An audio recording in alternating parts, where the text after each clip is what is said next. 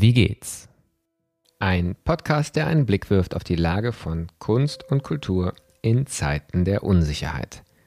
Mein Name ist Martin Zierold und ich bin Gastgeber dieses Podcasts, den das Institut für Kultur und Medienmanagement KMM an der Hochschule für Musik und Theater Hamburg produziert. Am 17. März 2020, vor genau zwei Jahren, haben wir die erste Episode dieses Podcasts veröffentlicht. Zunächst ging es unter dem Eindruck des ersten Kulturlockdowns vor allem darum, mit den Menschen ins Gespräch zu kommen, deren Häuser, Theater, Museen, Festivals mit einem Schlag geschlossen waren. So wie die Pandemie hat sich auch der Podcast immer weiterentwickelt. Neben KulturmanagerInnen haben wir auch KünstlerInnen befragt, Menschen aus Kulturpolitik und Wissenschaft. Immer mit der doppeldeutigen Frage, wie geht's? Wir interessieren uns einerseits dafür, wie es den Menschen in diesen Zeiten von Veränderung, Unsicherheit, Krise geht. Und wie geht's heißt auch, wie funktioniert es? Was wird ausprobiert? Was bewährt sich? Worüber wird nachgedacht? Und was lernen wir gerade? Manchmal möchte man aber auch fragen, wieso lernen wir so wenig? Manchmal klingt die Rede von der Krise als Chance hohl.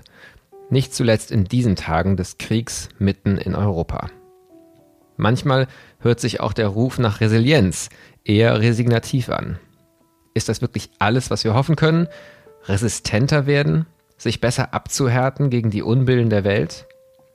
Manchmal entsteht der Eindruck, nach zwei Jahren, in denen wir auch in diesem Podcast viel von Aufbruch, Erneuerung, Zukunft gestalten, Relevanz gesprochen haben, ist doch heute vor allem ein Gefühl vorherrschend. Erschöpfung.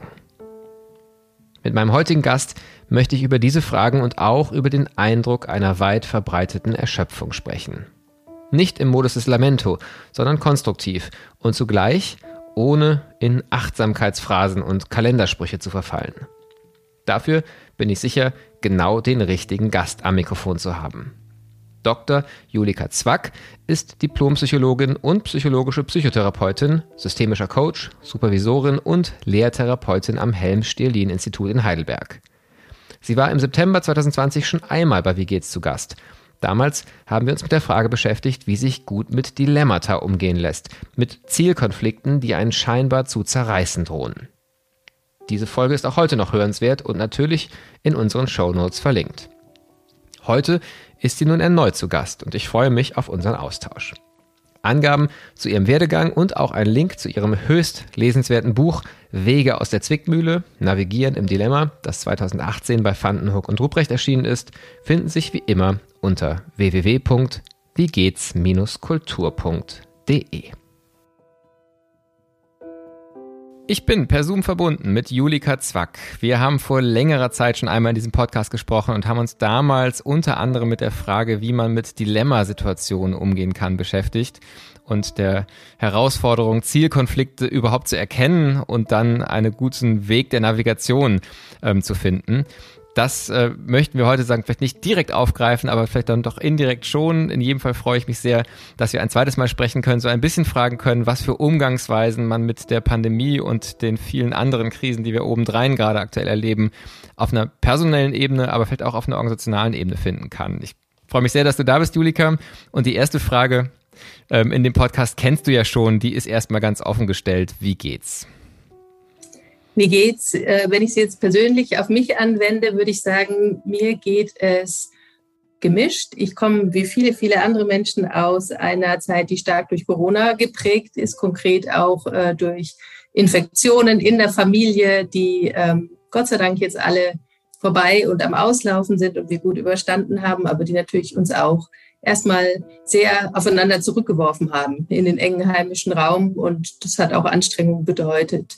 Ähm, das ist ein Teil, was mein Erleben prägt. Ein anderer Teil ist natürlich die Situation in der Ukraine und all das, was da dran hängt. Ähm, also mit Sicherheit auch eine gewisse Schwermut und, und Sorge, die mich umtreibt. Und ein drittes Element, was mein Erleben gerade auch immer wieder prägt, ist so, dass ich ganz aktiv Ausschau halte nach dem Schönen im Kleinen und im Größeren. Das ist ja vielleicht sogar schon fast so ein allererster Tipp, den man sich mitnehmen kann, einfach diesen Blick nicht ganz zu vergessen an der Zeit, wo ja irgendwie das äh, Schlimme, zum Teil ja wirklich auch desaströse und katastrophale so, so präsent ist und es sich irgendwie auch falsch anfühlt, das zu den Blick davor zu verschließen. Ähm, es aber andererseits auch wichtig ist, zu sagen, nicht nur noch diesen Blick zu haben in seinem Leben. Ähm, wahrscheinlich werden wir so ein bisschen genau um diese Fragen auch kreisen. Du bist ja selbst Psychologin bist auch therapeutische Psychologin, aber eben auch Beraterin für Einzelpersonen, Coach für Führungspersönlichkeiten, Organisationsentwicklerin und hast insofern diese verschiedenen Facetten, die, glaube ich, gerade auch im Kulturbereich äh, im Moment eine große Rolle spielen, dass man sowohl auf einer individuellen Ebene als auch auf einer personalen Ebene, ähm, äh, auf einer organisationalen Ebene merkt, wie viel uns in den Knochen steckt und zugleich, dass irgendwie gefühlt ja aktuell einfach immer noch mehr dazukommt. Ich würde mal am Anfang ganz ganz grundlegend beginnen. Du hast gesagt, du hast auch so ein Element von Schwermut, das du selber erlebst gerade. Ähm, und ich habe manchmal den Eindruck, dass ähm, auf so einer managerialen Perspektive, wo wir dann nicht so sehr die ganze Person angucken, sondern eben eher auch die Rollen von Menschen in Organisationen angucken, das ganz selten Raum hat. Irgendwie ist immer die Erwartung, selbst nach zwei Jahren Corona noch, dass bei der Frage, wie geht's, man als Organisation von seinen Mitgliedern so einen Grundoptimismus und so einen entweder ein, ach, es geht eh gut oder ein, es geht nicht so richtig gut, aber wir schaffen das schon. Ähm, und dass man überhaupt mal sagt, es ist gerade echt schlecht und äh, ich, ich fühle mich nicht gut und ich bin schwermütig. Das ist im persönlichen Gespräch, äh, hat das seinen Ort, aber nicht in Organisationen. Ist das vielleicht schon das erste Problem? Ähm, sind wir zu sehr auf, auf, auf Positivität ausgerichtet in den Organisationen? Wie, wie würdest du so auf, äh, wie, wie viel Raum sollte man dem geben, dem, dem Schwermut und der, der Erschöpfung und der, der Trauer und der Verzweiflung vielleicht auch, die wahrscheinlich viele Menschen gerade als Menschen empfinden? Ich denke, was du jetzt gerade beschreibst, ist Ausdruck so ein bisschen der Emotionsregulation, die viele von uns erworben, erlernt haben im Laufe ihres Lebens. Und da ist für viele Menschen so die Idee, wenn ich so den kleinen Finger in die Schwermut halte, dann zieht mich die Schwermut hinab ins, äh, in den Abgrund. Und zwar nicht nur mit dem kleinen Finger, sondern mit dem ganzen Körper. Und ähm, der Versuch, da irgendwie gegenzuhalten, ja, im Sinne von, es wird gut und wir schaffen das, ähm, den verstehe ich erstmal als einen Ausdruck natürlich des Wunsches, ich möchte den Kopf oben behalten. Das macht doch absolut Sinn. Ich würde sagen, es ist immer dann unproduktiv, wenn dadurch äh, tatsächliche Gefühle wirklich vermieden werden. Ähm, ich bin auch nicht dafür, deswegen habe ich ja gesagt, ich fokussiere mich gerade immer wieder ganz aktiv auf das Schöne und das Gute, äh, darin stecken zu bleiben. Aber meine Erfahrung ist, wenn wir negative Gefühle vermeiden, dann ähm, heben wir nicht die Informationen, die in ihnen stecken.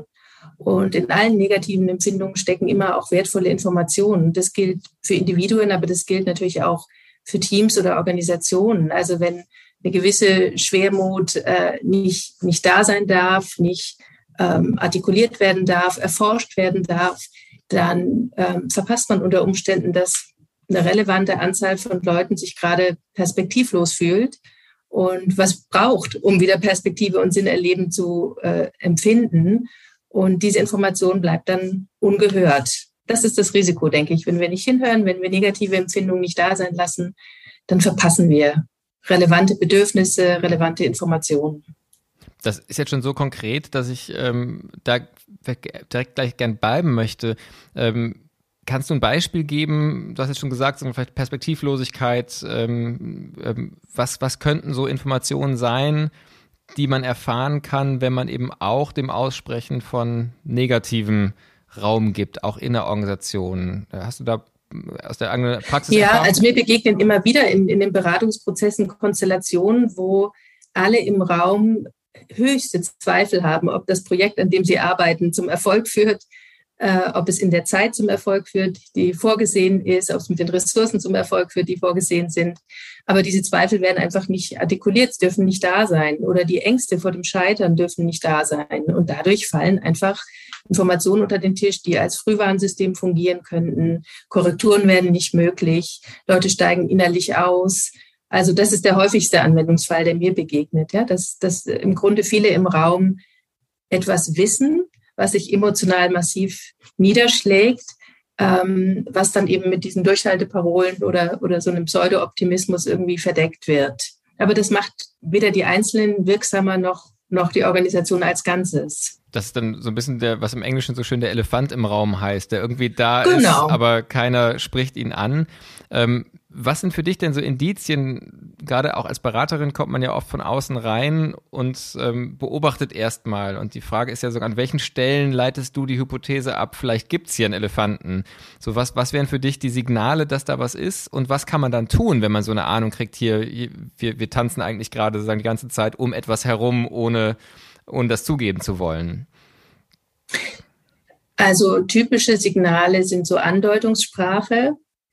Also wenn, wenn jemand sagt, ähm, ja, ist schwierig, ähm, aber müssen wir halt durch, zum Beispiel. Ja, dann habe ich als externe Beraterin natürlich immer die Möglichkeit, auf diesen Andeutungssatz anzuspringen und zu sagen, was genau ist schwierig.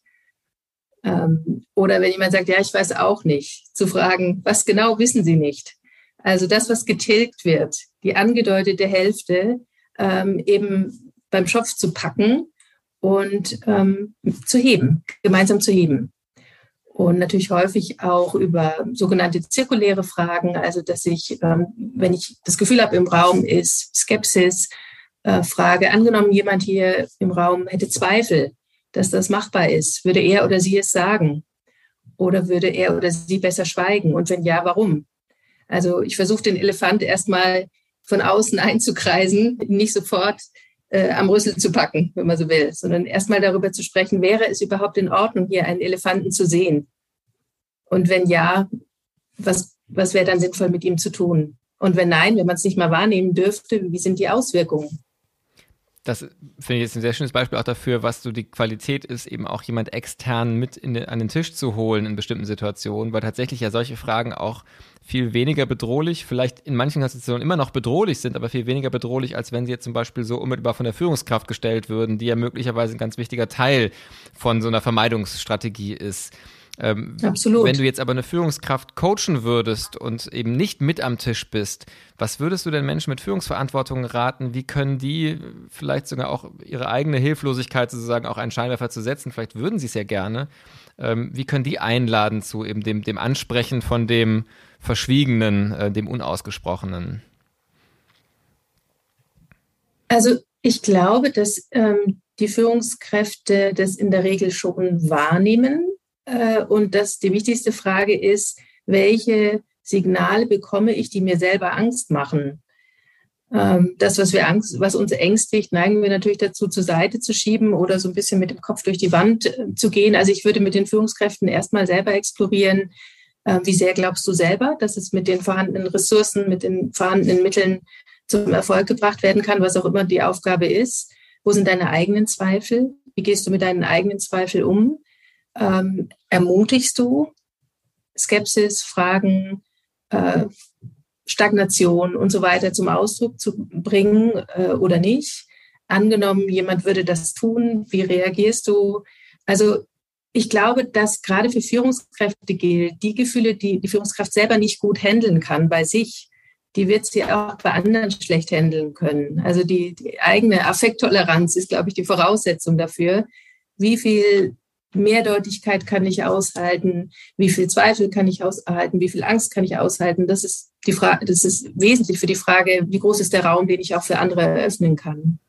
Das heißt, es geht eigentlich gar nicht. Das erscheint mir wichtiger als bestimmte Techniken, Wollt, wollte ich, will ich sagen. Genau, gerade sagen. Also es geht gar nicht sehr um die kommunikativen Kniffs, jetzt sagen, noch besser eine Sitzung zu gestalten oder zu moderieren, sondern eigentlich erstmal bei sich selber zu erkunden, ähm, wo die eigenen ja, Ängste liegen. Und Genau, genau. Und natürlich kann ich sagen, ähm, liebe Leute, wie geht's euch im Hinblick auf das Projekt?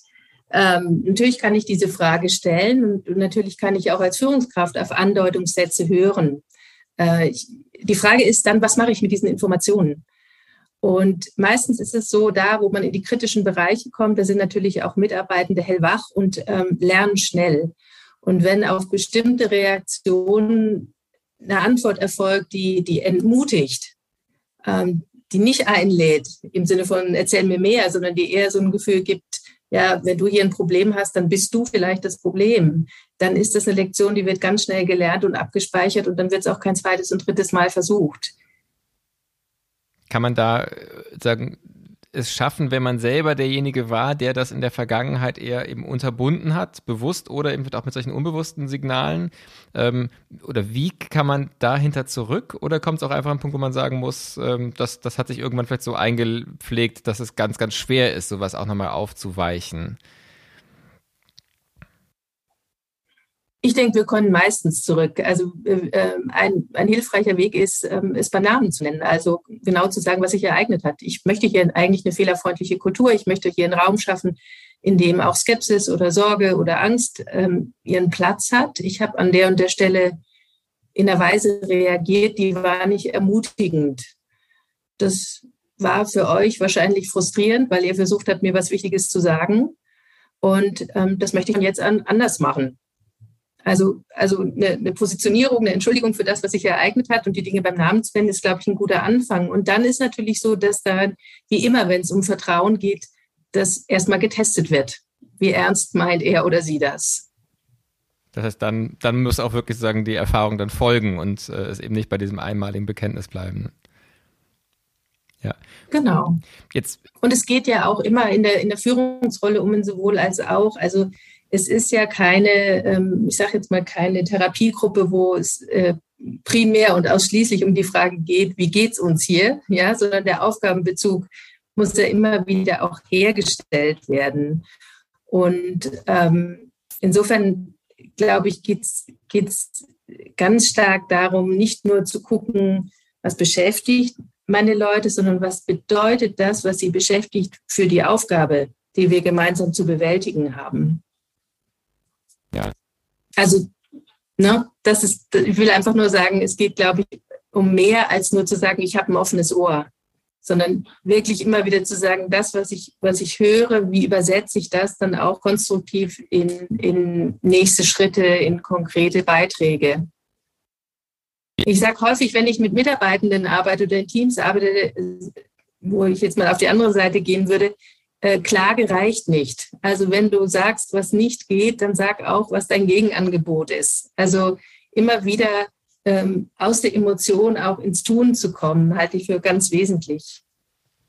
Ja, und das, glaube ich, ist ja ein spannender Punkt, weil er eben auch jetzt nicht nur den Scheinwerfer auf die Führungskraft in Anführungszeichen oder die Führungsseite richtet, sondern wirklich ja auch einen Anspruch an dann diejenigen sind, die vielleicht irgendwie Kritik äh, vorbringen.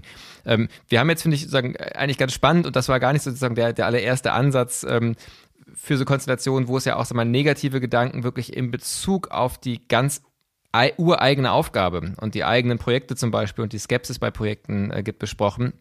Ein Thema, was ja so ein Ansatzpunkt war, ähm, wegen des ich auch auf dich nochmal zugekommen bin, ähm, ist ja noch vielleicht so ein abstraktere ähm, äh, Belastungsgefühl oder abstraktes negatives Gefühl. Etwas, was ich in ganz vielen Gesprächen ähm, tatsächlich auch in Hochschulen, aber eben auch im Austausch mit Kultureinrichtungen erlebt habe, ist so dieses Gefühl einfach einer fast organisationalen Erschöpfung, die also gar nicht so sehr eine Skepsis jetzt an einem Projekt ist, sondern eher das Gefühl, ähm, wir schleppen unglaublich viel mit uns rum, was auch noch gar nicht verarbeitet ist, was ich also zum Beispiel auch auf so eine Frage, wie geht es dir gar nicht konkret äh, benennen lassen würde.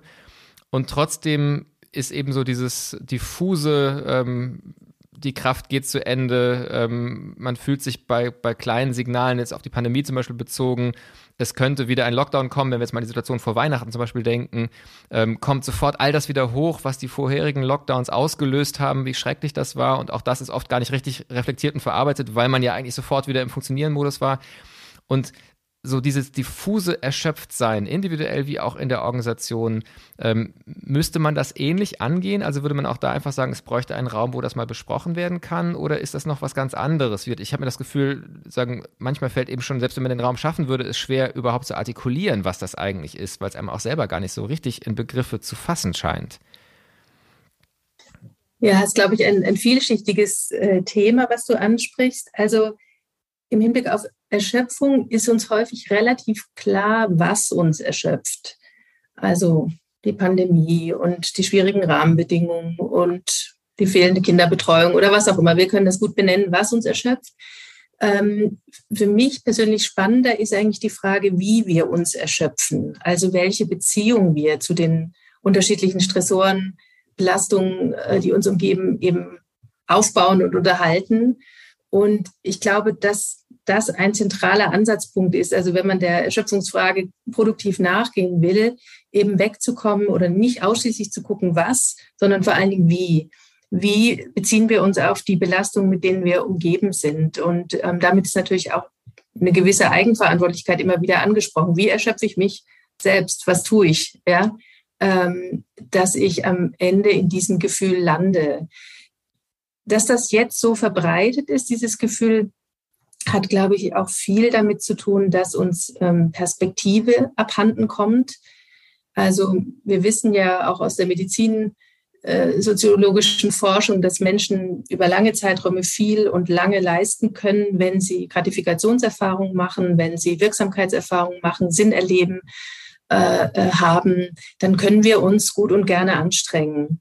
Ähm, aber was wir brauchen, sind eben im weitesten Sinne diese Gratifikationserfahrungen. Und was wir auch brauchen, ist irgendwie das Gefühl von Perspektive. Also irgendwann komme ich an. Und ich glaube, was mit dieser Pandemie halt einhergeht, und das hat ein sehr erschöpfendes Momentum, ist das Gefühl, die Perspektive rutscht weg. So. Ähm, beziehungsweise, ich denke jetzt im Hinblick auf den Frühling, ist das was, was dem einen oder anderen auch wieder Drive und Energie gibt, eben zu denken, ja, es, es gibt ein Ende an diesem Tunnel. Ja, also ich, das fand ich auch ganz spannend tatsächlich. Ähm, in, wenn ich mal auf den Januar gucke, der ja ohnehin gefühlt so der längste Monat des ganzen Jahres immer ist, ähm, auch mhm. ohne Pandemie. Gefolgt von Februar.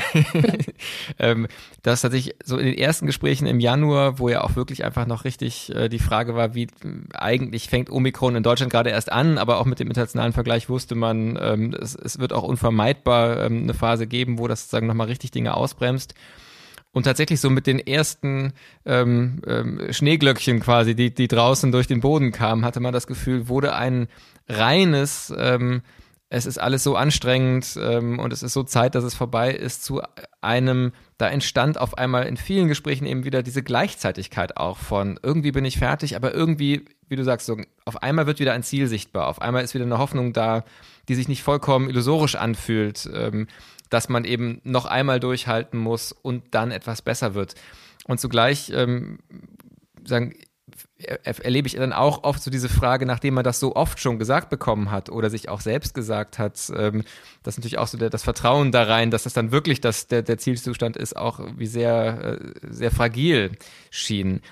Was ich auf jeden Fall nochmal spannend finde, ist die Frage, wenn du auch sagst, wie stressen wir uns? Also ich habe da sofort so eine systemische Frage im Ohr, wie schaffe ich das eigentlich, am Ende eines Tages immer so fix und fertig zu sein, die man sich selber genau. stellen kann, die ja irgendwie tatsächlich was Befreiendes hat, weil sie irgendwie schon, schon einen gewissen Humor auch mit reinbringt ähm, und zugleich ja wirklich sehr genau den Blick darauf lenkt, was mache ich eigentlich in den verschiedenen Momenten des Tages, ähm, dass ich mir eben an jeder Weichenstellung vielleicht, wo ich auch mal durchatmen könnte, eben dann doch nicht durchatme, sondern noch irgendwie diesen mache und noch das mache. Ähm, fürs Individuum ist mir das sehr, sehr plausibel. Ähm, ich frage mich so ein bisschen, macht es überhaupt Sinn, über Erschöpfung auf einer Organisationsebene zu sprechen? Kann es sowas wie eine erschöpfte Organisation geben und sind die Mechanismen eigentlich die gleichen? Also würde man auch die Organisation befragen können, wie schaffst du das, dass du als Organisation so außer Atem bist oder so, so, so, so wenig Energiereserven mhm. hast? Also ich wäre im ersten Schritt vorsichtig, so ein äh, psychologisches Konstrukt auf eine Organisation zu übertragen. Aber wir können definitiv sagen, es gibt erschöpfende Organisationen. Und in erschöpfenden Organisationen arbeiten viele erschöpfte Individuen. Und ich vermute, erschöpfte Individuen produzieren auch miteinander erschöpfende Organisationen. Also ich glaube, es gibt durchaus da Wechselbeziehungen. Insofern finde ich doch es äh, auch interessant, es von beiden Seiten zu beleuchten. Und äh, wenn wir auf Organisationen schauen, dann schauen wir ja ganz wesentlich auf Strukturen und auf Prozesse, Entscheidungsprozesse insbesondere. Und ich glaube schon, dass es fruchtbar sein kann zu sagen, wie erschöpfen wir uns? Also in der Art und Weise, wie bei uns Prozesse gestaltet sind, wie bei uns Entscheidungen gefällt sind. Ähm, mir fallen schon viele Parameter ein, die, ähm, die zur Organisation gehören, auch zur Organisiertheit gehören und die aber erhebliches Erschöpfungspotenzial haben. Also Bürokratie zum Beispiel, ja, als ein Versuch, wie der Niklas Luhmann gesagt hat, Unsicherheit zu absorbieren, hat ein enormes erschöpfendes Potenzial, weil sie potenziell uns vom Sinnerleben abzieht. Ähm, intransparente Entscheidungsprozesse, scheinbar willkürliche Entscheidungsprozesse oder gar keine Entscheidungen haben enormes erschöpfendes Potenzial. Ähm, die Art und Weise, wie wir mit den Unterschieden und Widersprüchen in Organisationen umgehen, die zur Organisation gehören, ähm, denke ich, hat auch das Potenzial, uns, uns sehr viele Kräfte zu kosten. Und ich glaube, bei der Erschöpfung, die du jetzt ansprichst, das ist ja nicht, äh, ich glaube, Jun Schulhan hat das genannt, die rechtschaffende Müdigkeit oder Peter Handke war es, ich glaube, Handke war es, hat von der rechtschaffenden Müdigkeit gesprochen. Und das ist ja was anderes als die Erschöpfung, die, die du jetzt beschreibst. Die Erschöpfung, die du beschreibst, bezieht sich, glaube ich, auf das Gefühl, ich laufe ins Leere. Ich renne und ich renne, aber am Ende steht nicht ein, ein produktives Ergebnis, auf das ich stolz bin, mit dem ich mich verbinden kann, sondern einfach das Gefühl nur, ich bin im Leerlauf, rotiert. Ja, also ich glaube tatsächlich, dass ähm, so diese, diese rechtschaffende Erschöpfung ist ja auch die, sagen wir, der, der Sportlerin, ähm, sagen, die einfach genau. genau weiß, dass sie den Marathonlauf geschafft hat ähm, und tatsächlich sehr zufrieden eigentlich dann ja auch ähm, in, die, in die Kissen sinken kann ähm, und auch weiß, dass sagen, am nächsten Tag wird die Erschöpfung weniger, aber sagen, die, die Zufriedenheit über das Ergebnis bleibt.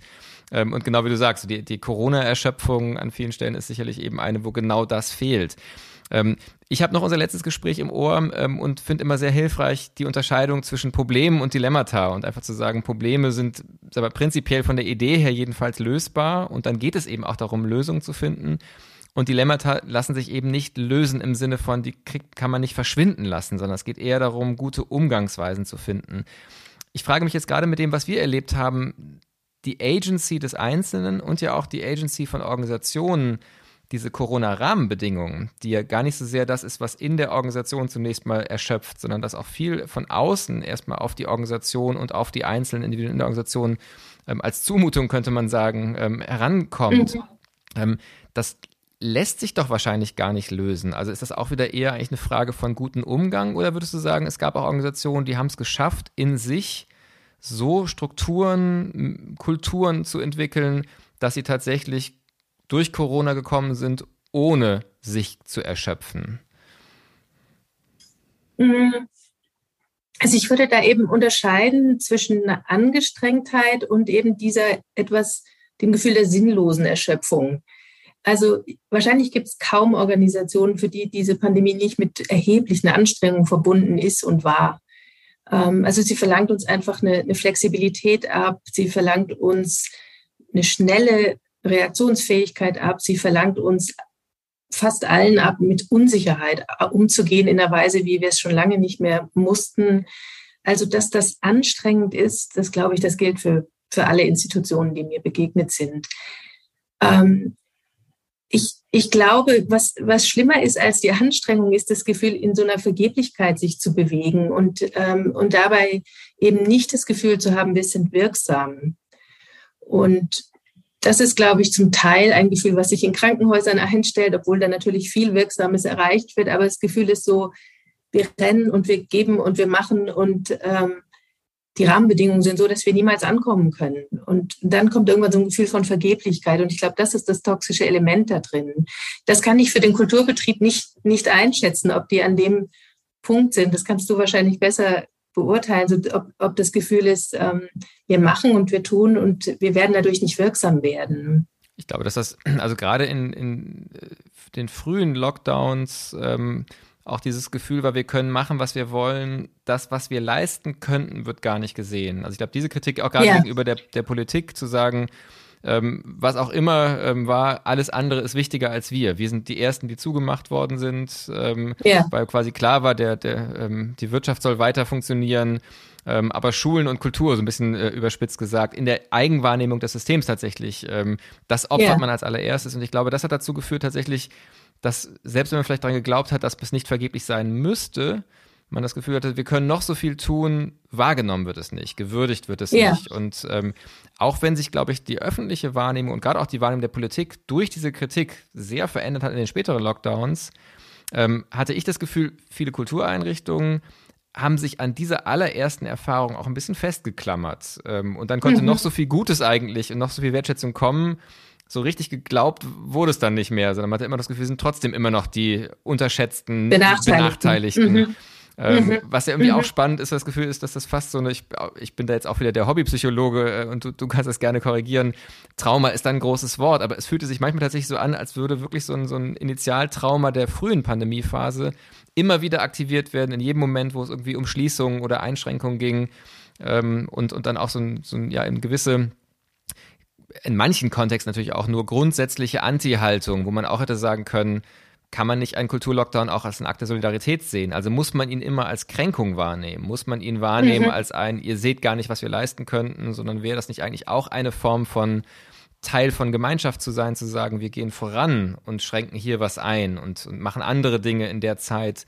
Ähm, aber wie gesagt, durch, durch diese allererste Kränkung schien mir diese Vergeblichkeit wirklich ein großes Thema zu sein, eher in der, in der fehlenden Resonanzerfahrung. Ähm, ja, und vielleicht, vielleicht, bin ich aber wahrscheinlich nicht, nicht tief genug drin, auch ein Teil zu Recht. Also das, was ich ganz vereinzelt gehört habe, ist auch eben äh, ja wirklich kein Gehör zu finden mit den ähm, mit den Lösungsansätzen, die, die da waren und die ähm, auch unter viel Schweiß entwickelt wurden. Ähm, also ich glaube schon, dass auch an vielen Stellen enorme Kreativität freigesetzt wurde. Und wenn man das jetzt psychologisch deuten würde, könnte man sagen, es waren auch die Erfahrungen einer gelernten Hilflosigkeit. Ja, wir probieren und es hat keinen Effekt. Und wenn man das zwei, dreimal macht, dann wird man natürlich auch müde. Und dann kann es sein, dass man verpasst, dass es jetzt wieder wirksam ist äh, was zu versuchen. Aber das weiß ich nicht, ob das für die Kultureinrichtungen so gilt. Ja, spannende Frage. Aber wenn, ist schade. Ja, auf jeden Fall eine spannende Frage. Und in dem Zusammenhang ähm, würde ich mal eine These, die ich in einer frühen Pandemiephase mal in einem äh, Text äh, ein bisschen auch sagen provokant bewusst rausgehauen habe, nochmal gerne mit, mit der Expertin für, für die eigentlichen psychologischen Mechanismen prüfen. Ich habe an einer Stelle immer gedacht, wenn die Kultur so lange klagt, dass man ihre Bedeutung nicht wahrnimmt, und ich stelle mir vor, das wäre eine Partnerschaft. Ähm, dann würde ich immer denken, wenn ein Partner die ganze Zeit sagt, du siehst mich überhaupt nicht ähm, und du, du erkennst meine Bedeutung nicht, dann ist es eigentlich schon zu spät. Also sagen, dann kann man ja fast gar nicht mehr. Ähm, wenn man dann wahrgenommen wird, wird man ja auch, dann heißt es ja auch, du nimmst mich ja jetzt aber doch nur wahr, weil ich geklagt habe.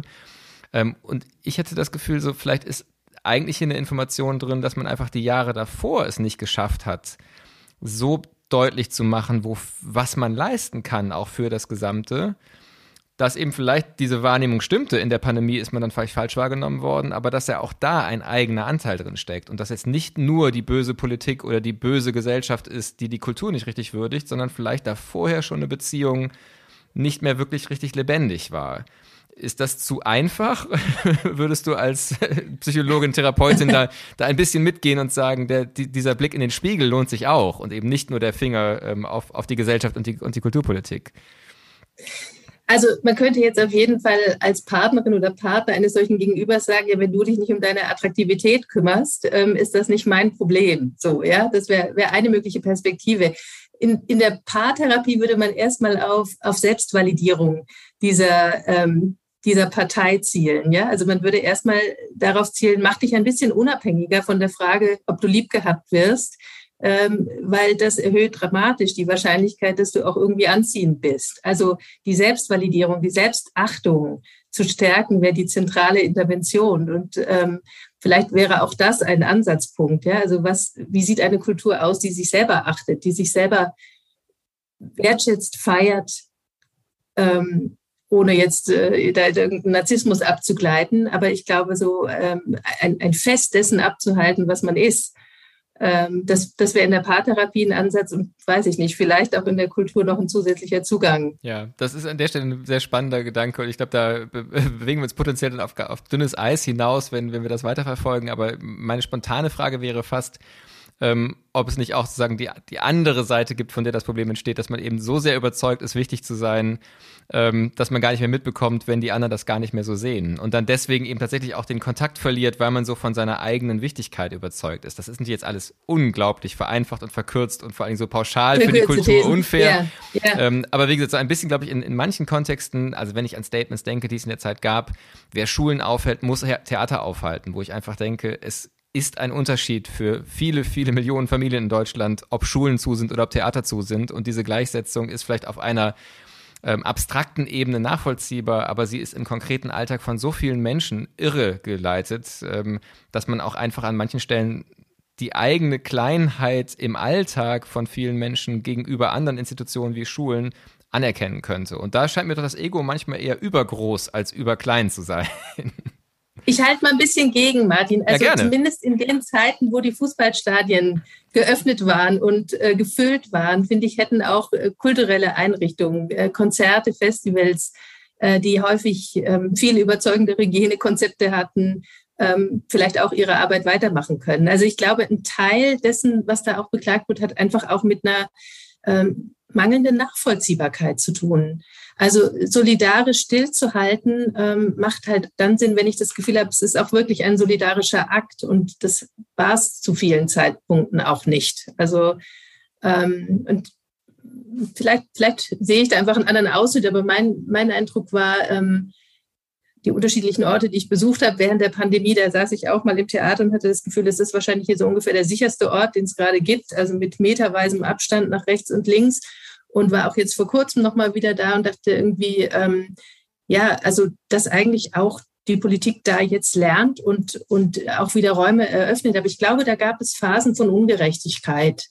Ähm, und ich gebe dir recht, dass diese Ungerechtigkeit was ist, in dem man dann nicht stecken bleiben darf, in dem man vielleicht es auch in gewisser Hinsicht einander verzeihen muss und sagen muss, ja, das war nicht fair. Ähm, aber wir sehen auch die Bemühungen, jetzt hier wieder Fairness walten zu lassen. Ja, und ich glaube tatsächlich, also das, das wäre etwas, was ich zumindest auch für das, so eine Hamburger Perspektive und mit der Hamburger Kulturpolitik wirklich auf der Landesebene ähm, sagen kann, ähm, dass da sehr schnell sehr viel gelernt worden ist tatsächlich und dann wirklich auch äh, gegengesteuert worden ist. Und ich glaube, es hat gedauert, aber auch das ist in meiner Wahrnehmung tatsächlich dann irgendwann auch angekommen. Also insofern ist es auch ein schönes Beispiel dafür, dass tatsächlich es auch gelingen kann, aus dieser Enttäuschung wieder herauszufinden. Ähm, ich würde gerne noch auf ein Konzept zu sprechen kommen, ähm, was auch ganz viel im Munde geführt wird, was auch, glaube ich, so ein, an vielen Stellen so ein Alltags-Küchenpsychologie-Konzept äh, ähm, ist, wo es auch spannend wäre, nochmal zu gucken, was man da vielleicht konkret draus ziehen kann, das ist der Begriff der Resilienz der auch da wieder den Einzelnen ähm, oft sozusagen als ein Ideal entgegengehalten wird, ähm, wenn es eben so vieles gibt, was uns sich unserer Kontrolle entzieht, was irgendwie mindestens erschöpfend und eben äh, nein, mindestens ähm, anstrengend, wie du gesagt hast, und potenziell erschöpfend ähm, sein kann ähm, dann ist sagen die eigene Resilienz äh, ja quasi sagen der, der Versuch genau die Anstrengung zwar zu ertragen, aber eben nicht sich davon erschöpfen zu lassen oder sich selbst zu erschöpfen. Ähm, und gerade auch mit Blick auf Kulturorganisationen ist tatsächlich auch ganz viel aktuell die Rede davon, wie machen wir unsere Kulturorganisationen resilienter gegen die nächste Krise. Ähm, ich würde zunächst mal, ähm, bevor ich so auch noch ein, zwei Fragen zu dem Konzept habe, dich, dich bitten, vielleicht so dieses Konzept mal aus deiner eigenen Praxis einzuordnen. Welche Relevanz hat das und was sind vielleicht sozusagen so ähm, Dinge, auf die man gucken kann, wenn es um Resilienz geht, individuell vielleicht auch erstmal? Hm. Also ähm, das Resilienzkonstrukt gibt es in ganz vielen wissenschaftlichen Disziplinen, aber in die Psychologie hat es Einzug gehalten in der Auseinandersetzung mit ähm, Entwicklungen von Kindern und Jugendlichen, die unter sehr schwierigen sozioökonomischen, teilweise auch traumatischen Verhältnissen aufgewachsen sind und man irgendwann festgestellt hat, nicht alle dieser Menschen entwickeln sich ungut, nicht alle entwickeln Störungen, Belastungen. Ähm, es gibt einen substanziellen Teil von Kindern und Jugendlichen, die diese Belastungen offensichtlich nicht nur überleben, sondern das ist so eine Kernidee im Resilienzkonstrukt, vielleicht sogar daran wachsen. Ähm, ein, ein Schlagwort in dem Zusammenhang ist immer wieder gedeihen trotz widriger Umstände. So. Und das war der Auftakt für die psychologische Resilienzforschung, die dann sehr lange sehr persönlichkeitsorientiert ausgerichtet war. Was mich am Resilienzkonstrukt bis heute eigentlich ähm, fasziniert und interessiert, ist eigentlich eine Perspektive, die der Viktor Frankl sehr stark in die Psychotherapie eingebracht hat, nämlich das Leben wird uns immer wieder vor Fragen stellen. Also mit allen mit allen Belastungen, mit allen Stressoren, mit allen Krisen, mit denen wir konfrontiert sind, sind wir auch immer konfrontiert mit Fragen, die das Leben an uns stellt. Und wir bleiben einfach dafür verantwortlich, wie wir diese Fragen beantworten. Und das ist das ein Teil dessen, was das Resilienzkonstrukt für mich wesentlich macht, eben zu sagen, wie möchtest du dich stellen zu der Frage? Wie, wie lautet überhaupt die Frage, die diese Krise an dich stellt? Äh, und wie möchtest du sie beantworten? Ähm, gleichzeitig ist das Resilienzkonstrukt auch sicherlich eines der sehr stark missbrauchten Konstrukte. Es passt natürlich hervorragend in den Zeitgeist.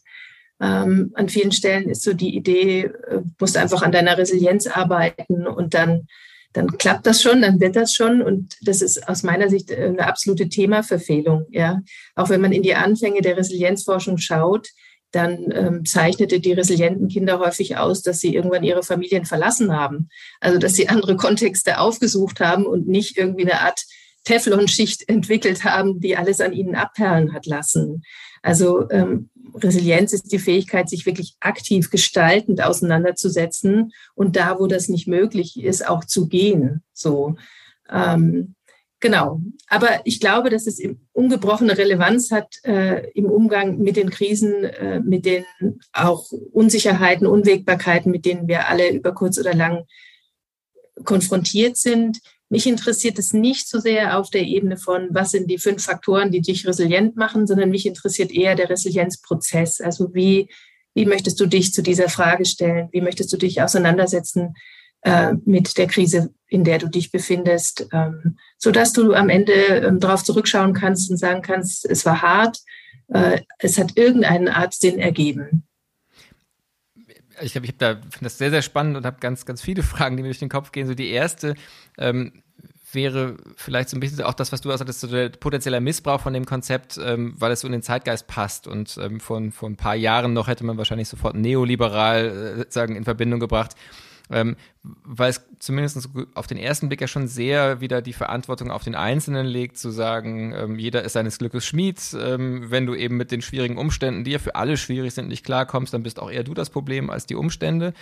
Ähm, und damit ja sofort wirklich auch so ein, so ein, so ein Anspruch kommt, eben tatsächlich individuell muss man es hinkriegen. Ähm, und ich frage mich, ob das tatsächlich sagen, ein Anspruch ist, der, der in jeder Situation überhaupt äh, gerechtfertigt ist äh, und ob es nicht eben auch wirklich Konstellationen gibt, wo eigentlich die Erwartung, resilient zu sein, tatsächlich nicht, äh, nicht nichts Produktives mehr hat, sondern eigentlich nur noch ein weiteres Gewicht ist, was den Menschen auf die Schultern gelegt wird, weil sie eben in einer schwierigen Situation auch noch selber schuld sind, dass sie schwierig finden und irgendwie nicht halt Resilienz klarkommen damit.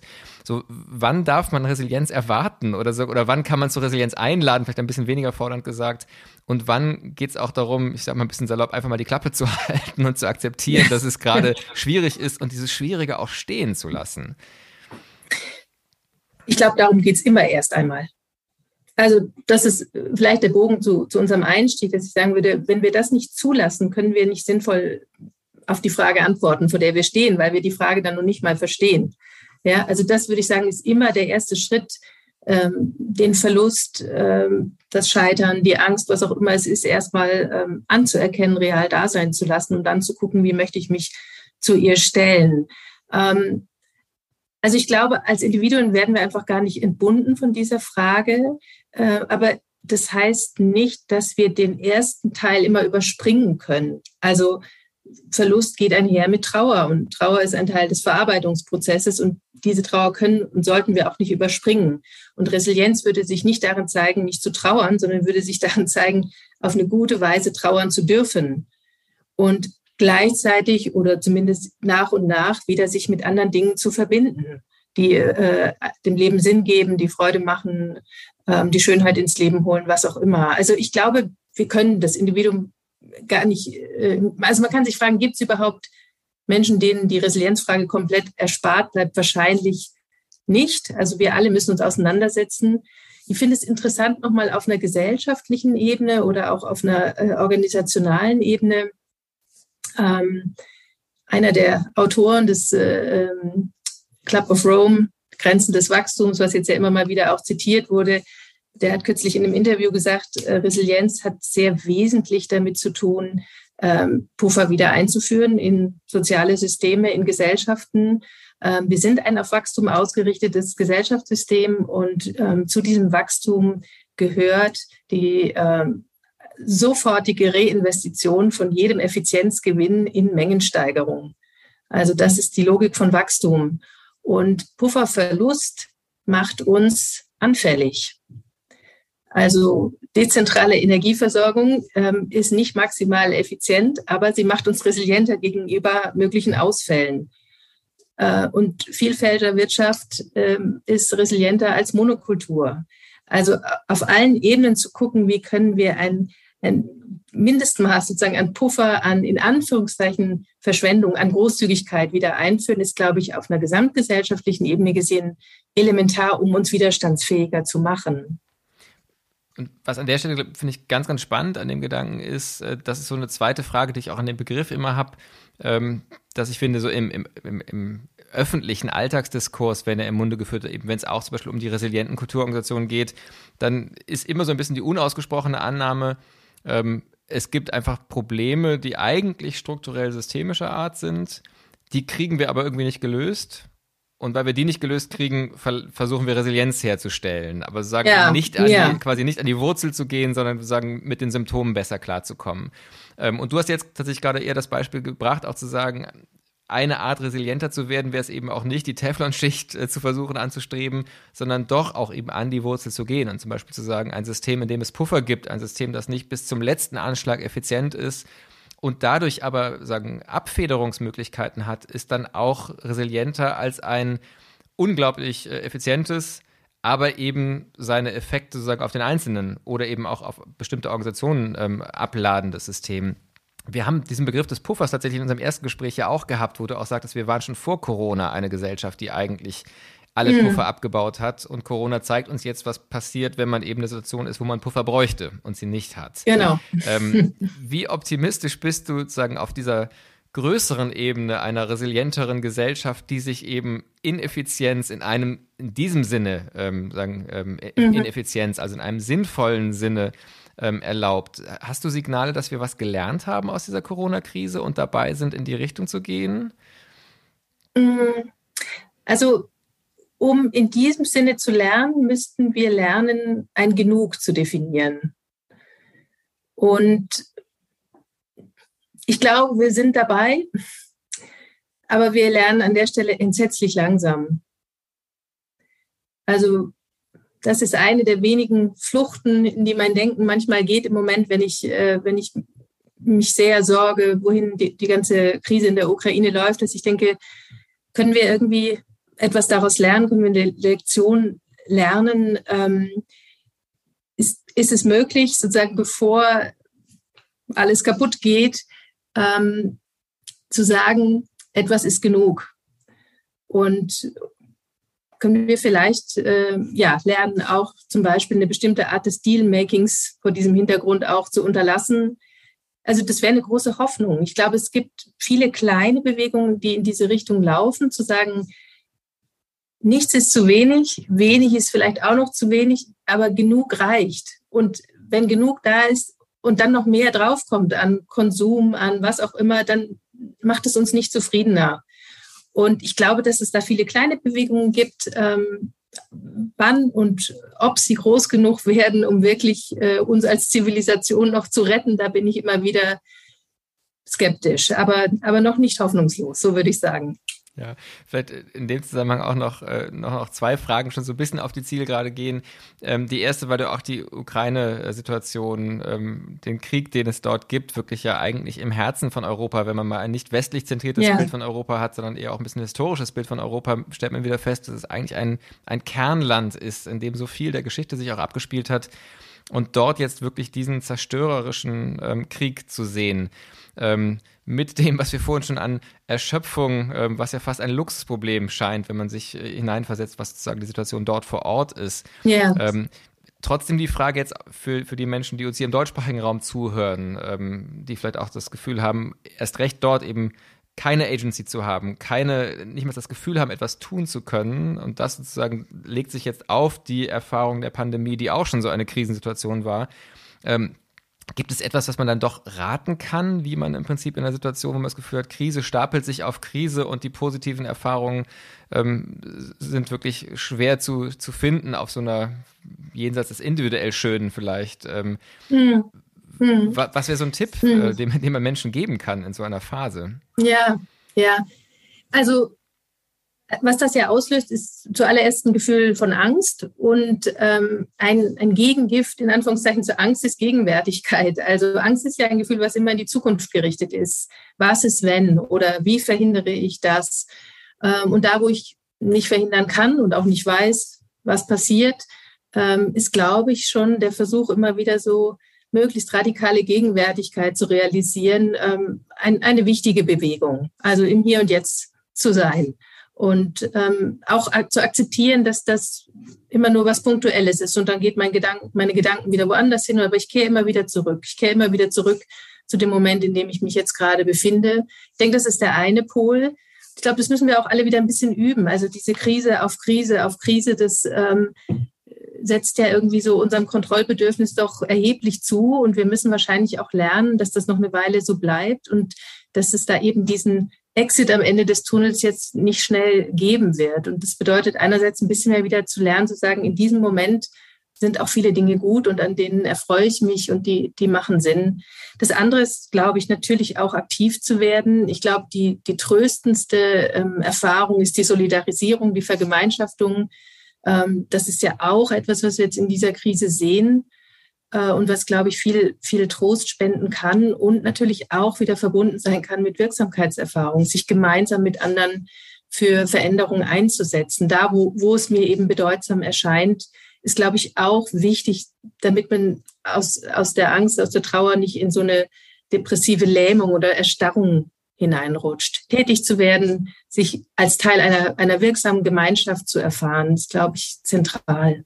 Ja, und also dann auch die, diese Kombination finde ich insofern ähm, sehr, sehr sympathisch und auch sehr hilfreich, weil so diese Gegenwärtigkeit, wenn man sie mit den so Achtsamkeitsdiskursen zusammenbringt, hat ja immer, finde ich, auch die Gefahr, zu so einer Nabelschau und, und eben durch eine Art Solipsismus zu werden, aber eben diese Gegenwärtigkeit zugleich mit einer Solidarisierung und eben auch einer Vergemeinschaftung ähm, von Erfahrung zu verbinden, ähm, das ist mir jedenfalls ein sehr sympathischer Ansatz. Ich würde auch noch mal auf das Thema Lernen gerne ähm, zu sprechen kommen. Du hast ja gerade auch schon gesagt, so, du, du gibst, lässt die Hoffnung noch nicht fahren. Ähm, und zum Beispiel eben so ein Lernbedürfnis, was sich zeigt, ist die Definition von was ist eigentlich genug, aber zugleich die, die äh, Wahrnehmung, wir lernen entsetzlich langsam, wie du gesagt hast. Ähm, das ist auch mein Eindruck und äh, tatsächlich dafür brauchen wir, die, hätten wir die Ukraine nicht gebraucht, sagen, nein, um das schon nein, in der Pandemie nicht. zu merken.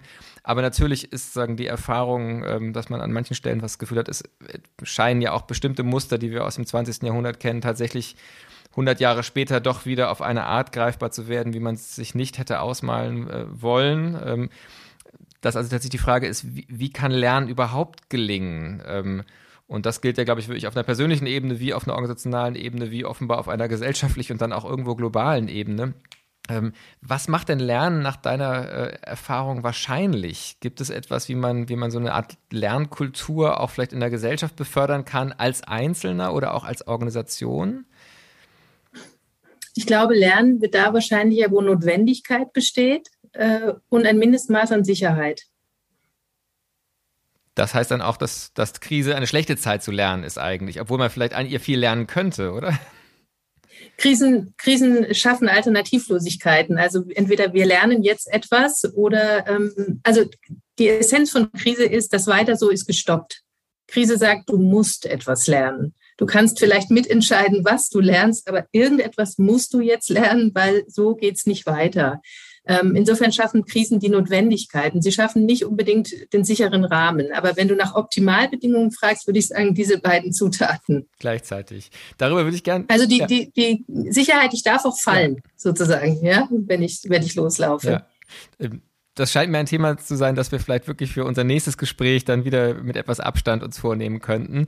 Ähm, es passt auf jeden Fall zu der letzten Frage, die ich in diesem Gespräch noch stellen möchte, die ja so unsere Standardfrage jetzt aktuell zum Schluss ist, nämlich die nach dem persönlichen Lernen tatsächlich.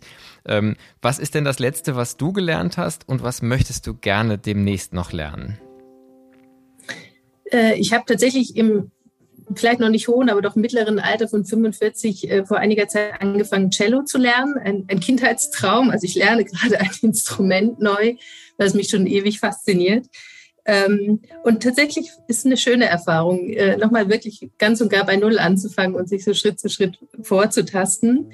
Das habe ich gerade angefangen zu lernen. Das ist das Letzte, was ich wirklich neu gelernt habe. Und etwas, was ich äh, weiter verfolgen möchte, ist ein psychotherapeutisches Verfahren, was äh, darauf zielt, Eltern zu stärken, die sich ohnmächtig erleben. Das sehr stark in Kanada gerade entwickelt wird und mich sehr fasziniert. Das möchte ich jetzt als nächstes noch besser verstehen und weiterlernen. Vielen Dank, Julika, für das Gespräch. Ich würde mich wirklich sehr freuen, wenn wir das bei einer anderen Gelegenheit wieder fortführen können. Sehr gerne. Bedanke mich auch. Das war nach zwei Jahren die 89. Folge des Podcasts Wie geht's? Kultur in Zeiten der Unsicherheit. Links zum Gespräch gibt es wie immer auf unserer Website www.wiegehts-kultur.de. Wir machen auch nach zwei Jahren immer weiter. In den kommenden Episoden wird unter anderem Michaela Braun von der Tonhalle Zürich zu Gast sein. Sie leitet dort den Bereich Marketing und Kommunikation und wird immer wieder genannt, wenn von den innovativsten Marketing-ExpertInnen im deutschsprachigen Kulturmanagement die Rede ist.